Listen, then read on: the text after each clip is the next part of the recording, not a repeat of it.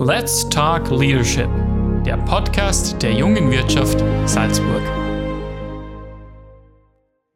Herzlich willkommen zu einer neuen Ausgabe Let's Talk Leadership, dem Podcast der jungen Wirtschaft Salzburg. Ähm, heute an einem sehr speziellen Platz. Ähm, ich sitze hier fast schon wie in einem Tower.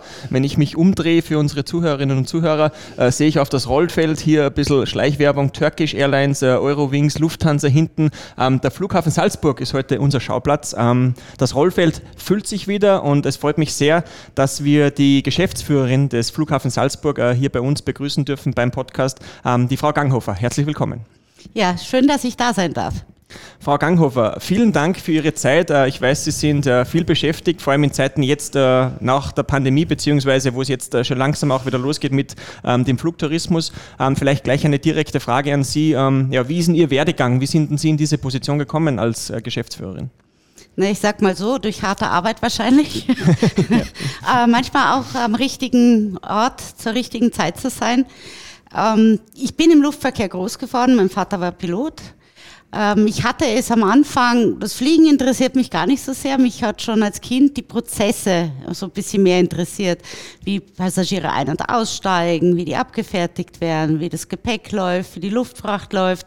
Das fand ich total spannend, hatte es aber nicht als Beruf im, im Kopf. Das hat sich mehr zufällig ergeben. Ähm, ich habe eine Ausbildung dann gemacht bei der Lufthansa, bin ausgebildete Luftverkehrskauffrau und äh, wollte danach immer mal wieder was anderes tun, mit dem großen Absicht, immer im Ausland zu arbeiten. Und das hat mir dann die Lufthansa mittelfristig äh, auch tatsächlich ermöglicht. Und äh, so hat sich dann auch der weitere Werdegang äh, gestaltet. Bin also von Köln nach Frankfurt, dann war ich auch ein paar Mal für kürzere Zeiten im Ausland. Dann bin ich für fast sechs Jahre nach Shanghai gegangen. Dann habe ich die Lufthansa verlassen, weil ich abgeworben wurde und bin zu den mitteldeutschen Flughäfen Leipzig, Halle und Dresden gewechselt. Da war ich dann insgesamt in drei unterschiedlichen Rollen neun Jahre. Und dann habe ich die Ausschreibung Salzburg gesehen und das Schöne ist, ist äh, quasi daheim und trotzdem noch im Ausland. Das ist also die perfekte Position für mich. Sehr schön. Also ich glaube, äh, man sieht schon von Ihrem Appeal und von Ihrem ersten Werdegang oder von Ihrem Werdegang, den Sie beschrieben haben, Sie waren äh, viel im Ausland unterwegs. Ähm, vielleicht da gleich einhaken. Was ist denn so der Unterschied von Salzburg zu Leipzig, Halle, Dresden oder vielleicht Shanghai? Na, ich würde mal sagen, alleine schon die Sprache, das Lebensgefühl, dass man hier Hausverstand statt gesunder Menschenverstand sagt. ja. äh, na, ich bin in den Bergen groß geworden am Tegernsee. Es ist sehr, sehr ähnlich. Es, äh, für mich ist das hier Heimat. Mhm. Ähm, Sie sprechen von der Heimat. Ähm, natürlich ist auch für uns und alle Zuhörerinnen und Zuhörer der, der Flughafen Salzburg äh, ein wichtiger Bestandteil dieser Heimat und für uns auch ein unversichtbarer äh, Wirtschaftsfaktor hier im Standort. Ähm, wie sehen Sie das als Geschäftsführerin? Wie wichtig sehen Sie den, den Flughafen hier in Salzburg? Äh, den sehe ich sehr, sehr essentiell. Ich komme ja von der Airline. Äh, Airlines haben immer ein gespaltenes Gefühl zu Flughäfen. Aber Airlines fliegen hin und fliegen wieder weg. Flughäfen bleiben. Ah, das ist äh, auch in der Krise so. Also auch wenn keine Airline herkommt, heißt es trotzdem, der Flughafen ist da.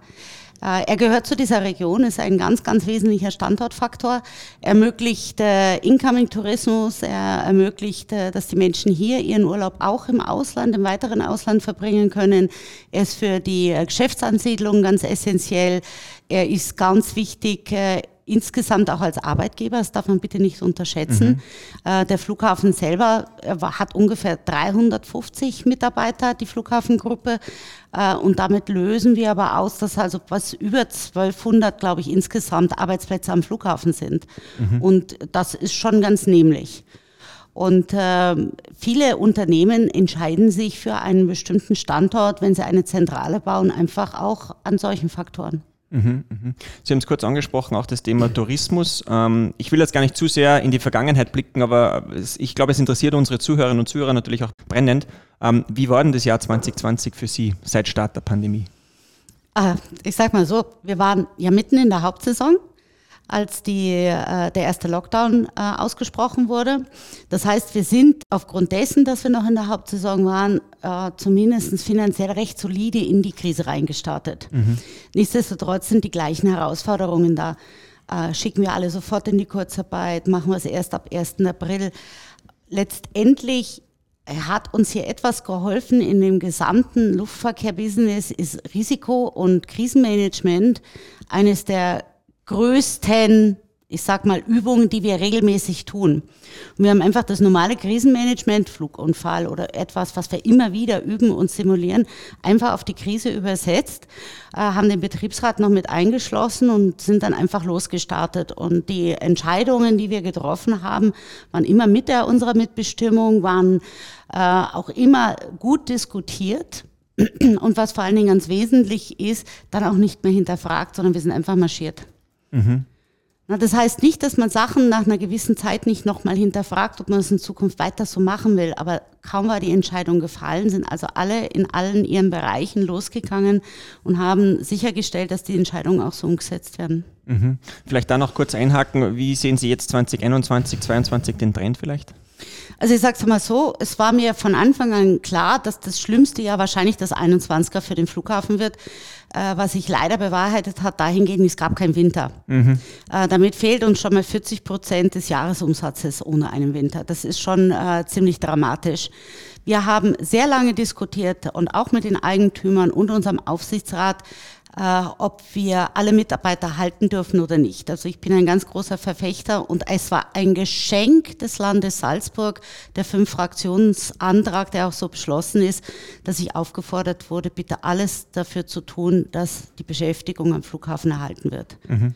Also das war für mich äh, wirklich eine ganz starke Rückenstärkung, äh, diese Entscheidung auch weiterzuführen. Mhm.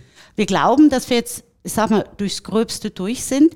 Aber wir sind erst bei einem Drittel dessen, was wir vor der Krise hatten. Das heißt, zwei Drittel des Geschäftes ist noch nicht wieder zurück. Mhm. Und es wird auch noch eine Weile dauern, bis wir uns wieder komplett erholt haben. Die gesamte Industrie redet davon, 24, 25, mhm. äh, wo wir das Vorkrisenniveau tatsächlich wieder matchen können. Okay, das sind natürlich schon äh, beeindruckende Zahlen, die Sie auch ansprechen, vor allem wenn wir in die Zukunft blicken. Ähm, das würde ich für den Moment mal packen und äh, später in unserer Podcast-Reihe nochmal darauf zu sprechen kommen. Ähm, jetzt vielleicht eine Frage zu dem Thema äh, weiterzuführen, weil Sie diesen Fraktionsantrag auch angesprochen haben. Und das wäre was, wo ich gerne einhaken würde zum Thema Führung, wie Sie auch hier den Betrieb führen. Ähm, wie sind denn Sie von Seiten Geschäftsführung, von den Strukturen her aufgestellt? Sie an der Spitze quasi, was haben Sie für ein Führungsteam, mittleres Management hier etabliert? Ja gut, also ich bin jetzt seit vier Jahren am Flughafen, also noch nicht ganz, aber fast vier Jahren am Flughafen und habe in den, äh, sag mal, letzten Jahren da nicht allzu viel verändert, weil es auch den Bedarf nicht gab. Der Flughafen hat sensationell gut funktioniert. Worauf wir uns fokussiert haben, war Strategie, neue Themen, was wollen wir angehen, was ist in Zukunft wichtig, wie müssen wir uns darauf vorbereiten. Das war so das Auf und Um. Ähm, wir sind aber auch ein Unternehmen, das sehr viele Mitarbeiter hat, die mit einer langjährigen Zugehörigkeit hier arbeiten und die jetzt einfach schon ein bisschen in die Tage gekommen sind und die jetzt einfach äh, rentenbedingt das Unternehmen verlassen. Und das haben wir jetzt in der Krise auch ähm, als Anlass genommen, die Organisation nach oben hin zu verschlanken. Also statt bei dem Flughafen selber sechs Bereichsleiter, nur noch drei, äh, ein paar Abteilungen zusammengelegt, aber explizit auch darauf geachtet, dass also die operativen Funktionen alle noch weiterhin funktionieren können, mhm. weil ohne dem geht der Flughafen nicht. Mhm. Wir denken immer, das sind so ganz kleine, einfache Berufe. Ja, die Tätigkeit an sich sieht nicht anspruchsvoll aus, aber die Anzahl der, des, der Umfang der Theorie, den jeder kennen muss, äh, von Arbeitssicherheit über Gefahrgut, über äh, Brandschutz, über jede Airline hat was anderes das hat an Komplexität enorm zugenommen. Und diese Menschen im Prinzip diesen hohen Niveau an Wissen dauernd zu vermitteln, ist schon ganz erheblicher Aufwand von Seiten des Arbeitgebers. Und natürlich aber auch, dass der Arbeitnehmer das parat haben muss. Wir haben hier fast 300 Fahrzeuge. Mhm. Und die Leute müssen die ja bedienen können. Und das sind Fahrzeuge, die wiegen 80, 100 Tonnen. Und dann gibt es Fahrzeuge, die sind halt ganz leicht und einfach zu bedienen. Die haben wir auch im normalen Hausgebrauch. Aber da ist eine Riesenspreizung dran. Nicht jeder kann eine Treppe so sicher ans Flugzeug fahren, dass weder der Treppe noch dem Flugzeug was passiert. Mhm, und das mhm. sollte halt vermieden werden. Mhm. Sie sprechen das kurz schon an und das ist ein Thema, was äh, alle Betriebe in Salzburg durch die Bank beschäftigt. Das ist das Thema Fachkräfte, Fachkräftemangel, ähm, auch Mitarbeiterführung. Wie ist denn das bei Ihnen im Moment von diesen 350 Mitarbeitern, haben Sie Probleme, wirklich geschultes Fachpersonal zu bekommen oder ist das was, was bei Ihnen vielleicht weniger der Fall ist, weil es so spezifisch ist? Das kommt drauf an. Also wir haben eine ganze Menge Berufe, da stehen wir in direkter Konkurrenz zu allen Unternehmen hier in der Umgebung. Also mhm. von Finanzbuchhaltung über Personaladministration, äh, Controller bis IT. Alle anderen Berufe hier am Flughafen, würde ich sagen, sind sehr spezifisch und mhm. äh, natürlich brauchen wir Leute mit einer gewissen Grundausbildung. Die mhm. muss auch nicht so wahnsinnig hoch sein. Die müssen einfach, ich sag mal, mit dem Hausverstand, mit Leistungswille und Motivation ausgestattet sein, äh, müssen vielleicht für die Elektrowerkstätten eine Elektroausbildung gemacht haben. Alles andere lernen sie hier. Mhm. Und weil so viel am Flughafen trainiert ist, war es mir auch so wichtig, die Mitarbeiter an Bord zu halten, weil ich brauche selbst bei einem einfachen Lader bis zu einem Jahr bis ich den so weit habe, wie ich das gerne hätte. Mhm. Und bei den Feuerwehrleuten, bis die völlig ausgebildet sind, sind zwei Jahre. Und mhm. dann bringt es mir nicht, irgendeine Hire- und Fire-Policy hier durchzusetzen, mhm. weil damit tue ich mir nur selber weh. Mhm. Ähm, Sie sprechen an Hire and Fire, Führungsstil. Wie würden Sie vielleicht Ihren Führungsstil als Geschäftsführerin beschreiben? Wenn ein Außenstehender Sie sieht und sagt, okay, ah, die Frau ähm, Ganghofer ist ein XY-Führer. Wie würden Sie sich vielleicht beschreiben? Der XY-Führer kenne ich jetzt nicht so. Äh, ich würde sagen, ähm, ansprechbar, offen, transparent. Ich halte nicht sehr viel davon, äh, allzu viele Geheimnisse rumzutragen und Leute was nicht wissen zu lassen. Das meiste ist nicht geheim. Äh, das meiste darf jeder wissen. Ähm, ich gehe auch gerne mal im Betrieb runter, nicht so häufig, wie ich das sollte. Mhm. Meistens wird mir die Zeit von anderen Themen weggefressen, aber das versuche ich. Mhm. Na, ich möchte einfach jemand sein, der für die Leute einfach zu kontaktieren und anfassbar ist. Mhm. Ähm, wie hat sich bei Ihnen vielleicht auch jetzt in Zeiten von äh, Covid und der, der Pandemie der Arbeitsalltag verändert. Äh, man hört das vielen, äh, man hört das bei vielen Führungskräften, die viel unterwegs waren, äh, einen Standort gewechselt haben, Stichwort Homeoffice etc. Hat sich bei ihr, bei Ihnen auch hier die, die Unternehmenskultur geändert, beziehungsweise auch Ihr Arbeitsablauf vielleicht? Äh, wir hatten natürlich alle Homeoffice, weil es äh, zum einen Pflicht und zum anderen gewünscht war. Mhm. Ähm, das ist aber für mich als Führungskraft schon immer gewesen, dass da, wo ich bin, habe ich gearbeitet. Also ob das jetzt hier im Büro war oder auf der Dienstreise oder daheim. Was schön war, war halt weniger Dienstreisen und vor allen Dingen weniger Veranstaltungen. Also mhm. diese vielen Abendveranstaltungen, die sind auch schön, aber mal eine Zeit lang ohne, die war auch nicht schlecht. Und ich hatte halt deutlich mehr Zeit für meine Familie. Mhm. Ähm, das war angenehm, aber ich konnte halt nicht mit aller Familie äh, Zeit verbringen, weil einige sitzen über der Grenze drüber und die waren halt nicht immer so leicht zu passieren. Mhm. Also das hat mir schon ein bisschen wehgetan. Also insbesondere für unsere Mütter, also meine Schwiegermama und meine Mama vor allen mhm, Dingen. Mhm, mhm. Ansonsten, ja, viel mehr arbeiten auch von daheim.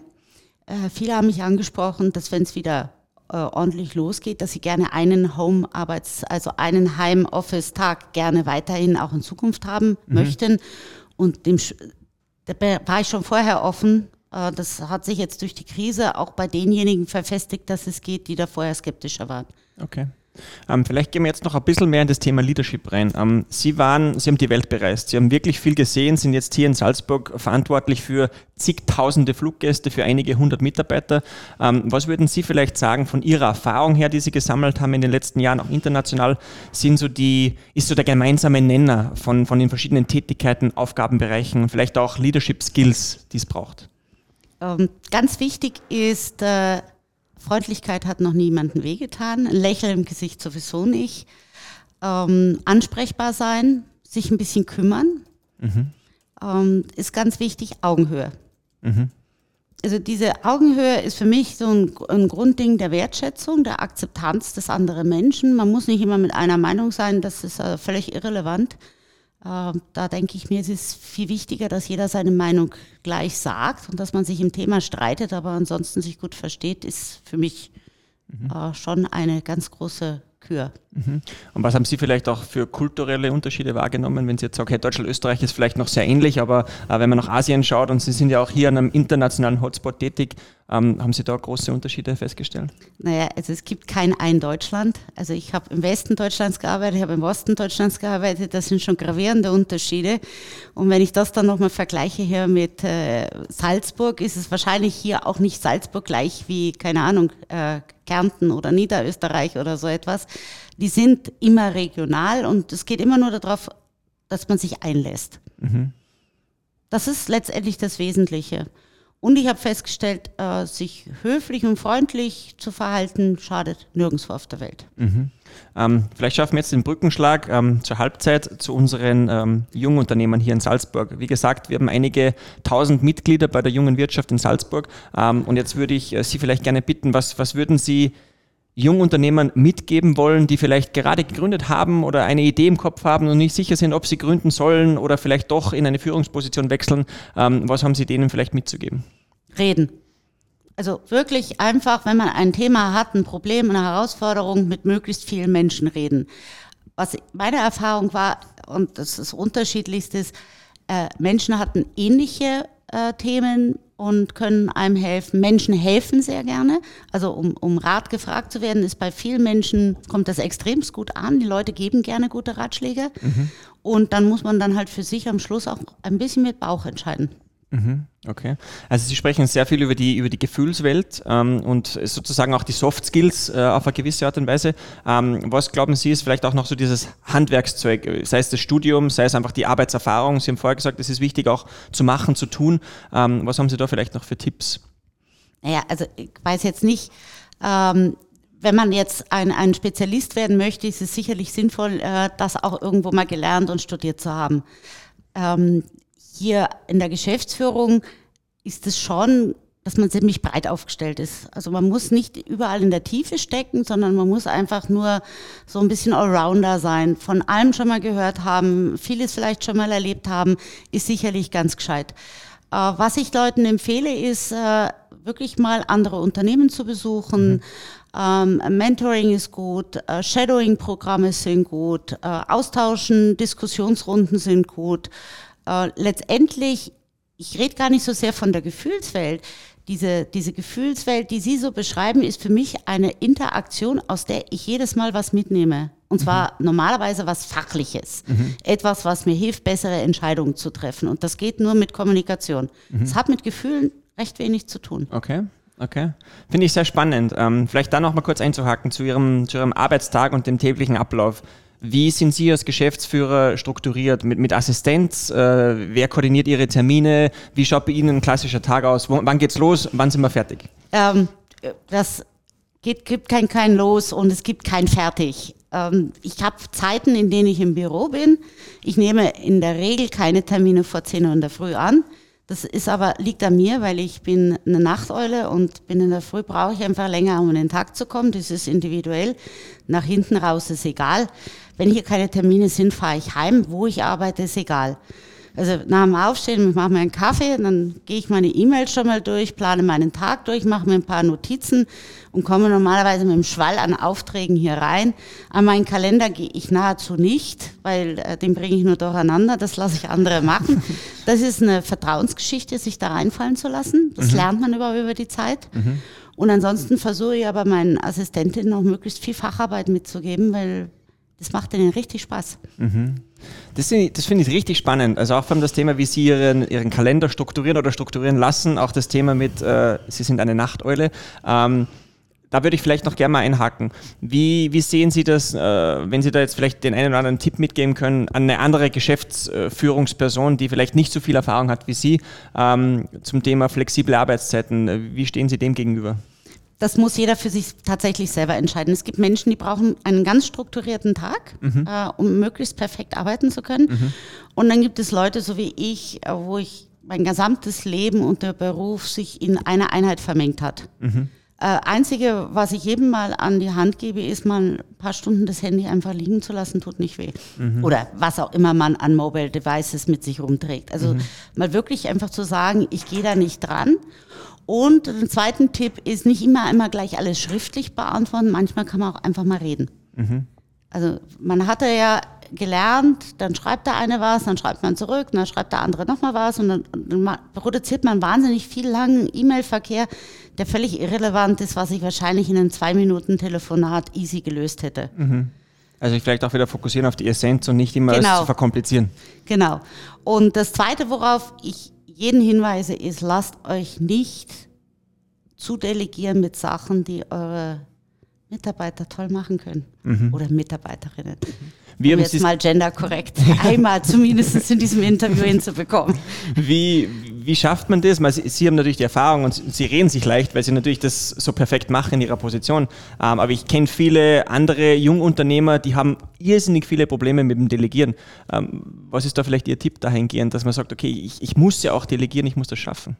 Äh, das ist etwas, wo, das muss man, ähm, da muss man sich disziplinieren. Mhm. Natürlich würde ich am liebsten gerne alles selber machen, vielleicht auch aus dieser Erzeugung heraus, dass ich auch alles gut kann.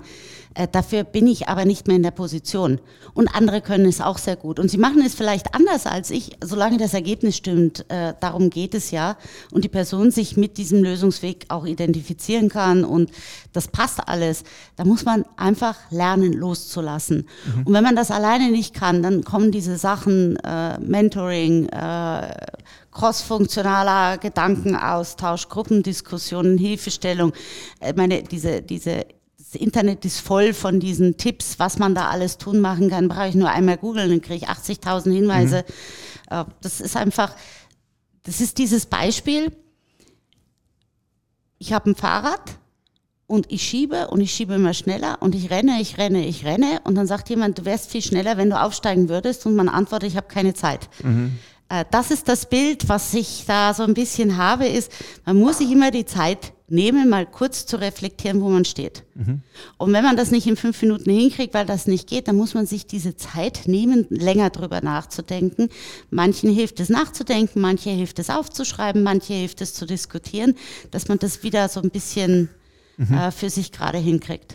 Finde ich sehr spannend, was Sie äh, gerade gesagt haben und angesprochen haben. Ähm, da würde ich gerne nochmal anschließen und fragen, ähm, selbst in Ihrer Position lernt man dann ja vermutlich nie aus. Wie würden Sie diese Ratio sehen zwischen, ähm, ich arbeite quasi mein Arbeitspensum ab und ich investiere in meine Weiterbildung, in mein Mentoring etc.? Kann man das ungefähr sagen von einem, ist das 90 zu 10? Ist das, wie viele Stunden pro Woche oder pro Monat investieren Sie in äh, diesen, diesen Fortschritt?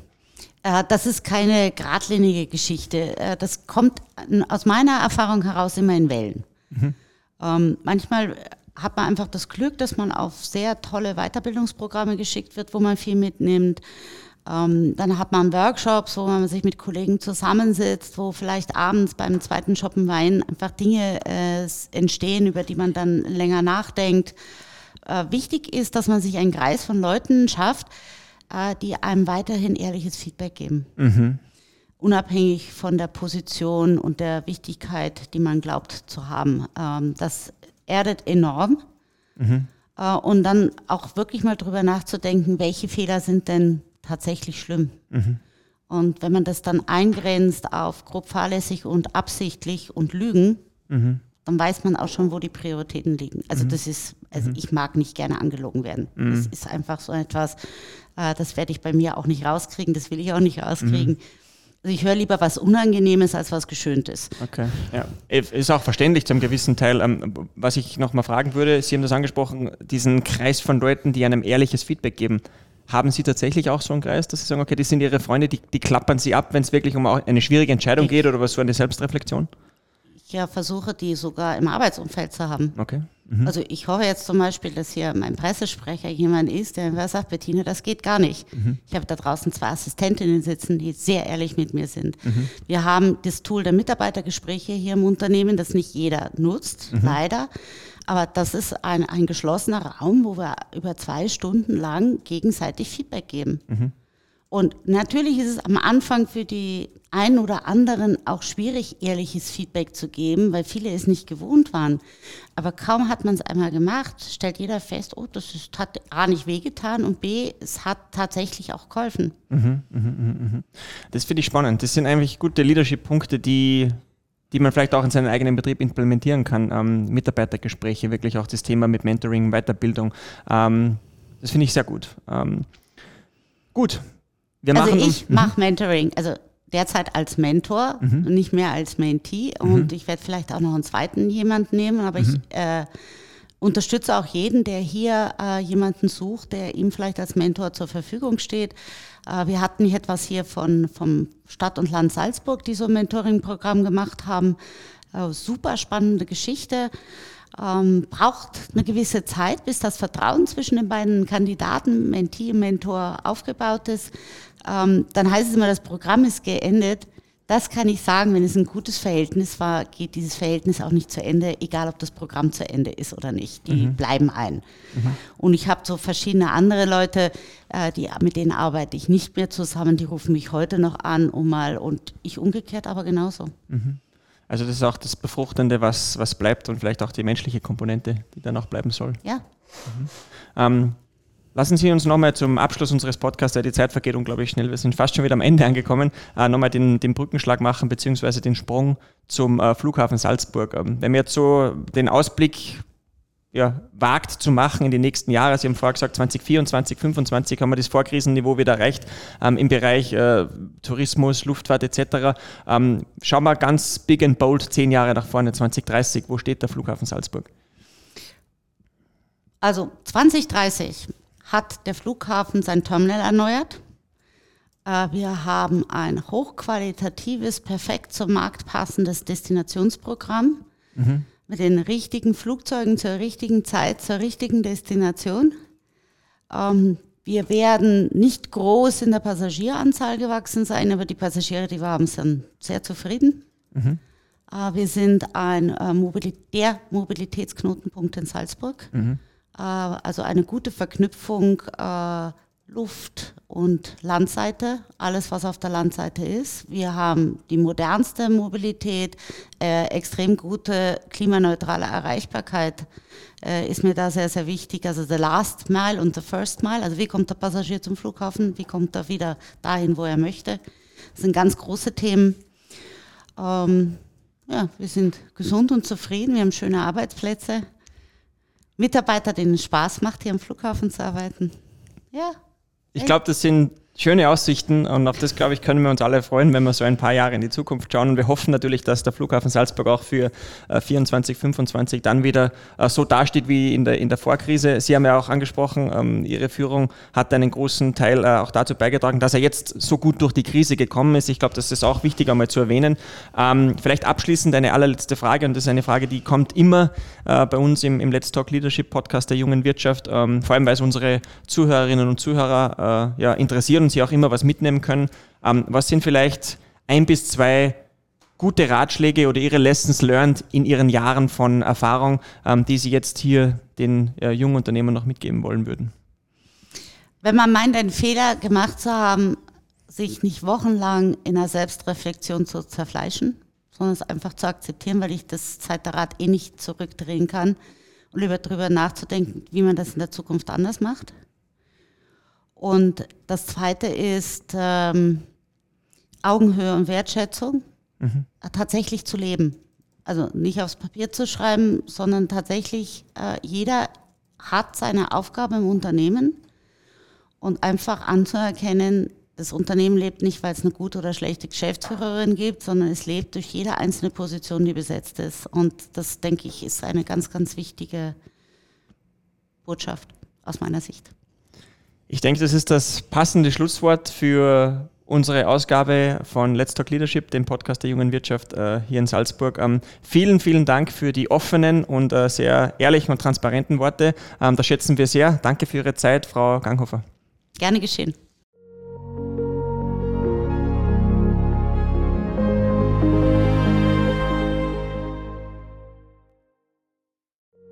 Let's Talk Leadership der Podcast der jungen Wirtschaft Salzburg.